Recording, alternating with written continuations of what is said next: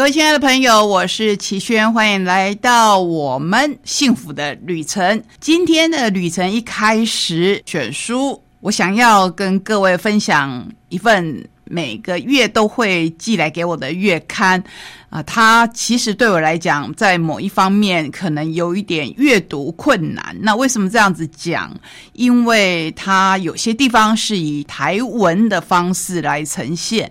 台文呢，对我是一个比较困难的文字。有时候我们会去回想，因为台湾是一个历经很多国家殖民的社会，在这个过程当中，一次又一次语言的交换，尤其在。殖民最长的一段时间，如果刚好又在交错的时间，我觉得是非常辛苦的。比如说日治时代的末期到国民政府过来的初期，很多人他们的母语其实是日文，当它要转变成中文的时候是很辛苦的。那我们现在呢，其实可以学习很多种语言，比如说英语啊、日语。甚至很多人哈韩剧有学韩语，其实也可以从我们自己的语言、我们自己的文字慢慢来摸索。因为文化的转换呢，是需要比较长的一段时间。就连台文本身也还在摸索。这一份刊物里面，当然是介绍很多很多的文学的作品。如果以台文来呈现，希望我们一起来学习。配合这样的选书，我会介绍两本关于台湾的作品，一本是日治时代的，一本是二次大战的后期，跟我们台东是很有关系的，发生在花东地区的一个不幸的空难事件。这个不幸的空难事件不在于本身的空难而已，还有后来的搜救部队付出更大的代价，因为。非常不幸的是，在途中又遇上了台风。故事里面有很多的族群，包括美国人、日本人，还有我们台东的原住民。现在由非常知名的小说家，他写成了小说，那里面呢？当然有虚虚实实，可是因为这个故事跟我们台东很有关系。如果您现在到台东的关山去，是非常特殊，你可以在关山分局里面看到一些遗物。以前我知道这一场空难。可是我现在看到这一本小说会更有感觉，非常的感动啊！今天还有其他的书要跟您来共读，所以我们赶快来踏上旅程。各位亲爱的朋友，我是齐轩，欢迎来到我们懒得出去在家看书的选书。今天的选书，首先我们要为您介绍一份月刊，它就叫做《月阅读的阅》。台湾文学馆的通讯，所以它是由台湾文学馆出版的。每个月我会接到一本，其实内容非常非常的丰富，可是有时候我常常会忘记了，然后书太多，没有办法在每一个月记得要。马上趁它很新鲜的时候跟您分享，以后我要试着记住这一件事情。那我今天呢，就把它之前的先来跟各位一口气的分享。首先我要分享六十三期，我在想中间有几期我应该有介绍过，所以二零一九年的六月，哇，好久了，六十三期文学创生商品未来式是那一期的主题。那那一。期里面有一个很吸引我的，因为我本身是一个译者，所以它有一个全新译者驻村计划的魅力。里面介绍了几位到台湾来驻村。今年在国立台湾文学馆的邀请下，我从二月十一号到三月十一日，这当然是两年前了，在台湾逗留了一个月。此次首度开办了新计划，叫做译者驻村计划。跟来自德国的，才有一个中文的名字啊，因为我德文的发音是一定不准，所以我就讲他中文的名字叫蒋永学。他说他跟来自德国的蒋永学先生一起受邀，感到非常的光荣。写这篇文章的是日本人下村作次郎。我们两位以台湾文学外译者的身份，在台湾进行整整一个月的活动。主办单位是国立台湾文学馆，基本上住在台南的南宁文学家进行各自的研究活动。当然提到台湾一府二路三艋甲，所以台南是当初台湾首屈一指的。大都市，好，那我们要继续再来介绍第六十七期。这已经是二零二零的六月后疫情世界的来临。防疫期间，日本东京都有间老字号的旅馆，为了拯救疫情下的惨淡业绩。推出文豪闭关方案，让入住者在隔离下安心的写作，体验与世独立的孤独状态。偶尔还会接到有旅馆人员打来的催稿电话。消息一出，引发讨论，真的是作家的宿命啊！点在后疫情时代，闭关写作，其实常常很多的作家，或是译者，或是漫画家，尤其是日本。会被编辑关在旅馆里面，或是在某一个度假的圣地，请他专心的赶稿。我们过去也曾经介绍过非常非常知名的手冢治虫，他就曾经失踪，因为他实在是被追稿追到来不及了。更早之前呢，我们知道松本清张这一位社会派的推理作家，他很有趣，他可能就在二楼赶稿，然后在一楼就布满了各个出版社的编辑。他写好稿子，当然那个时代呢是没有所谓的电脑，他写好稿子以后，就会用一个篮子把稿子。垂下来，我就不知道说那些编辑会想说，这一次下来的是不是我们在连载的作品？现在想起来好像很怀旧，有一种摸到实体的稿子的兴奋感，跟现在呢接到电子档可能会有所不一样。好，接下来呢，我要跳过去，我要先介绍第七十期的，也就是二零二一年三月份，所以我要修正一下，你看太久没有介绍它。不是月刊，是季刊。每一年我会在三六九十二接到这一份刊物以后。我会记得跟大家来分享。先介绍这个最新的二零二一三月啊，距离嗯最近的那些第一本书的诞生，最前卫的抗争，台湾性别文学是这一期，也就第七十集最重要的主题。最前卫的抗争，台湾性别文学。当然，我们在提到台湾性别文学的时候，不能不提镊子。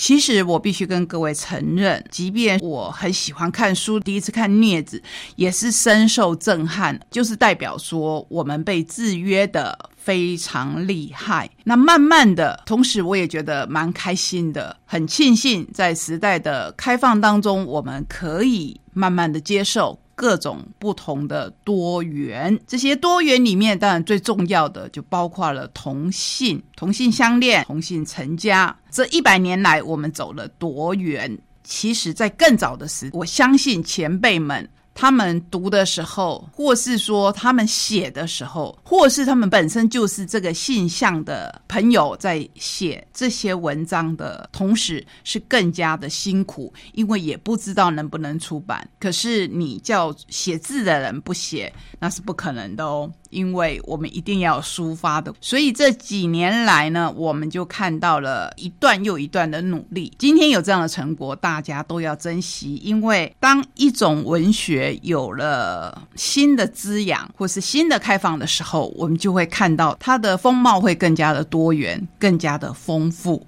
如同我们人与人之间，如果互相了解。我相信呢，这些都是可以达到的。好，我要跳回来介绍，为什么我要这样倒着介绍？六十八期是二零二零年九月，去年的九月，这一本季刊里面介绍了谁呢？介绍了扛起悲南雪的文字行军者，也就是我们台东的作家，虽然他现在住在高雄，就是八代。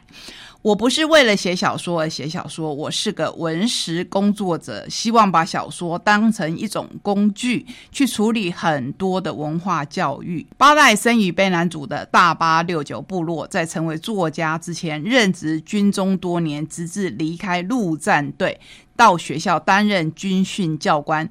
铁汉。碰上了一窝女学生。如果您有她的脸书，你有时候会看到她诉说到这段时光是非常有趣的。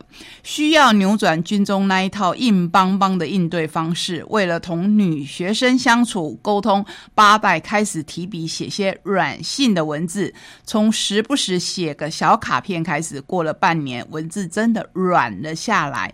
接着他开始写诗，一写就停不下来。风风火火的写了一百多首，多半是情诗。当时在联合文学看到一首诗作《窗边》，恰巧又碰上女学生披着长发坐在宿舍五楼高的窗边，突然起心动念，也写了首《窗边》。这是八代的写作起点。后来我们当然在节目当中介绍过很多这一位我们台东。原住民作家的作品，甚至也访问过他，他的演讲，相信听过的朋友也都很难忘，因为非常非常的精彩。他有一副好歌喉，如果你刚好有幸听到他吟唱悲南的原来的歌曲的话，我相信你真的会爱上。我们台东的这位作家，接下来要跟您介绍的选书是台湾的过去跟台湾的现在。首先，我们来看看台湾的过去。这是当台湾变成日本的领土，这里有黄金般洒落的阳光、优美的农村、三千公尺以上的高山。千仞的悬崖绝壁，温暖的温泉，亚热带的水果与人情，这一段介绍是不是套用到我们现在还一样的适用？台湾真是一个宝岛。这一本书是由。蔚蓝文化所出版的《吉野村回顾录》，你会觉得吉野村这个名字好熟悉哦，是不是曾经在很多的地方都出现过？这个地方的吉野村指的是花莲地区。我们因为战败的厄运遭到遣返离开，对我们来说，吉野村是令人怀念的故乡，怎么样都无法忘怀。花莲港到了，大船停在遥远的海上，高声喊着。背后的工人们有着刺青的赤裸身体，令人非常惊恐破胆。我们下定决心，长久居于四季如春的宝岛台湾，进入原住民地区，开创。称为理想乡的日本村，在漫长的三十余年岁月中，为了追求后代子孙繁荣的梦，许多人在重重的压力之下，舍命不渝的牺牲奉献。这里面跟你分享一篇，就是有天灾也有人祸。那当然呢，到现在每一个国家，不是只有我们台湾，不是只有当时的花莲可以躲得过，都是。一波又一波的来，他提到台风的魔爪，可能是要在台湾住过的日本人，会比一直都住在日本的人更有体验。明治四十五年，也就是一九一二年九月十六日，在当时村民的心目中是个大噩耗的日子。那一天台风过后，住屋全部倒塌。长达好几个月的衣食补给中断，村人每天相对无语。跟我们现在，如果我们想起台东曾经遭受过的近期内印象很深的尼伯特台风，是不是还是有同样的感觉、同样的震撼？所以天灾躲不过，那人祸呢？我们说的人祸也可能是属于天灾一部分，就是瘟疫。其实，在之前也可以看到，我们现在也是在疫情当中。那当初有没有呢？也是有的。他有提到说，没有医生和药品的人间地狱，熬过这样的苦，日后才能胜过一切的磨难。那是大家互相鼓励的。可是有时候，仅仅半年就有六十人死亡，说来真是令人不敢相信。比如说，他会提到宫前的太俊太郎君向我哭诉，前天母亲死了，昨晚父亲也断气了，附近都是病人，谁也帮不上忙。所以看看这个故事，当然我们台湾我们有很多元的族群，当时的情况对于日本的移民来讲，要面临的是完全不同的环境跟气候，同样的也是非常辛苦。当我们知道过去的历史的时候，或许可以多一点体谅。这一本书是清水半平所著。这一位作者是明治二十三年，也就是一八九零年生于群马县的高崎市。明治四十四年，一九一一年，胸怀大志，以家族一同移民到花莲港町的吉野村，在一片荒芜、长满鬼毛的不毛之地开拓，在是历经三十八年岁月而建造成吉野理想村的有功之城。昭和五十八年的一月，他以九十岁的高龄已逝长辞。那当然，他后来是有被遣返回日本，可是对他他来讲，前半生很长的一段时间，他跟家人是住在花莲的。说到花莲，说到台东，我要介绍今天一本非常重要的小说，这是由甘耀明所写，宝瓶文化新晋出版的。成为真正的人，提到的是台湾文坛首部以一九四五年三叉三事件的史实为基底，写出了一本磅礴的动人小说。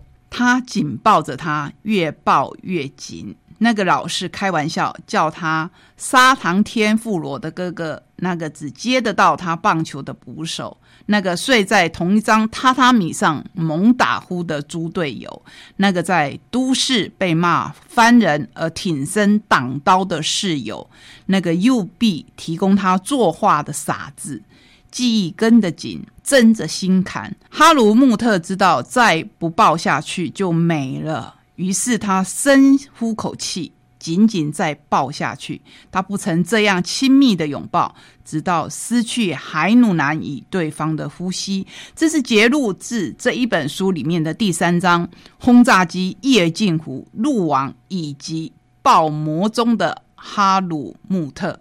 甘耀明以一九四五年真实发生的三叉三事件，这个是台湾少见的空难，加上三难为基底，柔情又波澜壮阔的诉说一个之前很少人知道，被封起来化成灰烬，无人知晓的灼人爱恋。那是一部灿情表白告解之书，一段惊心动魄的高山救援。那是一个与天与地。与时间拼搏的艰困任务，海拔三千多公尺的二地高山，台风肆虐，尖锐冰雹轰炸，湿温使人疯魔。救援队命悬一线，人人逼近兽。哈鲁穆特是救援队的唯一幸存者，经历欲望漩涡与内在纠葛的绞缠。当他从人间地狱往回。身上背负多名幽灵的他，吸毁的是身为一个人的价值。所以这本书叫做《成为真正的人》。这一段史实跟小说到底有多少的贴合度，有多少的真实性？我想要请各位。自己来看一看，甘耀明自己这样说，他在《拔》也就是后记里面，他写的是不存在的美好，所以你就知道说这一本书里面有很多经过他的想象，或是甚至是美化以后的内容。有些故事翠然的闯入，赶也赶不走，死赖在心房。那是二零零四年十一月的事了。我从南横向阳登上海拔三千余公尺的嘉明湖，在湖畔盘桓几日。当时的嘉明湖不是高山攀登的热点，普遍认为它是陨石坑湖，而非后来证实的冰斗湖。那是松散的日子，天气好得很，好山好水，也难得好无聊。那哪都不去，扎营在当时可以露营的停机坪附近，耗在湖边发呆看书。就在那个时候，我听闻了三叉山事件。在嘉明湖北方数公里处，曾经有一架美军飞机坠落，前去营救的地面人员也罹难。故事总是猝然传入，防不胜防，最后赶不走了。刚才我讲到一个重点。前期营救的地面人员也罹难，所以你就知道这一本书最重点的杜撰部分是有人生还这一件事是不存在的。当时三叉山事件是空难与山难的结合。一九四五年的秋天刚开始的时候，二战结束时，美军运送前盟军战俘的轰炸机，所以里面有战俘，也就是有日本人。受台风的影响坠落台湾山区，有五位机组员、二十位战俘死亡。台东海端乡与关山镇出动大批搜索队，包括日警。布农、阿美、平埔、汉人等等，那时候还有日警，因为大家还在交接的阶段，还没有完全撤离，在山区遭受下一个台风。唉，这怎么说呢？有时候真的是祸不单行，而且那时候你想想，已经九月了，台湾话有时候会说“高鬼胎波浪灾”或“长鬼胎波浪灾”，就是你无从捉摸它可能造成的损害。在山区遭受下个台风，二十六人失温死亡，也就是不但空难发生以后，这些人死亡，上去搜救的人甚至更多也都罹难了。这一段事件值得我们来看，不管他经过小说家的想象，经过他的美化。让我们可以看到有生还的人啊，这生还的人负责的是什么？负责的是试着去揣摩当时的情况，不管是惊恐，或是温暖，或是到最后的离别等等。这是今天介绍给您跟我们台东有关的选书，我非常非常推荐各位去找来看一看。